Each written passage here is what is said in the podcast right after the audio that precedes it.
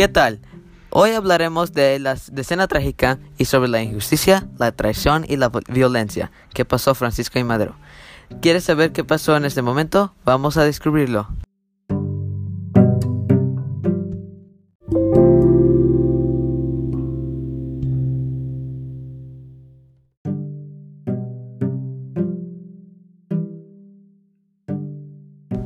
La Decena Trágica fue un movimiento armado que tuvo lugar del 9 al 18 de febrero de 1913 para derrocar a Francisco y Madero de la presidencia de México.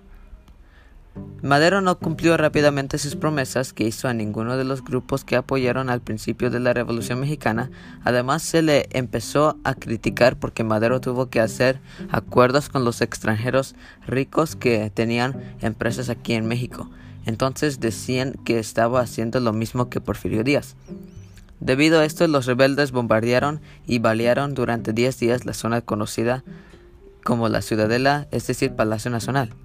Madero contrató a Victoriano Huerta para acabar con los rebeldes, pero lo traicionó y se une a ellos para tomar la presidencia. Lograron encarcelar a Madero y lo asesinaron.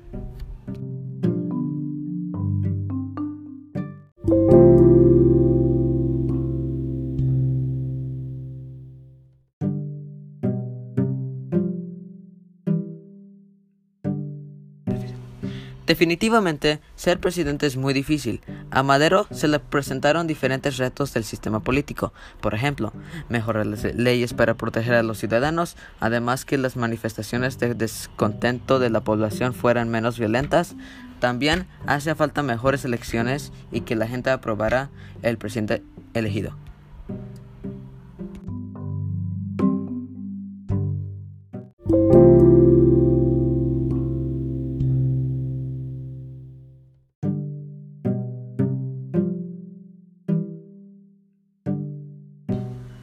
Actualmente, los ciudadanos podemos manifestar nuestras necesidades y desacuerdos de manera buena.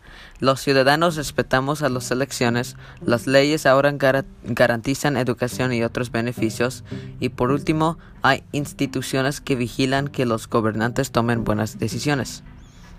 Gracias a esto, que ya no, ya no ha habido más asesinatos de presidentes como le pasó a Madero, aunque aún se necesitan más leyes que mejoren la, la justicia y la igualdad. Gracias, nos vemos en el próximo episodio.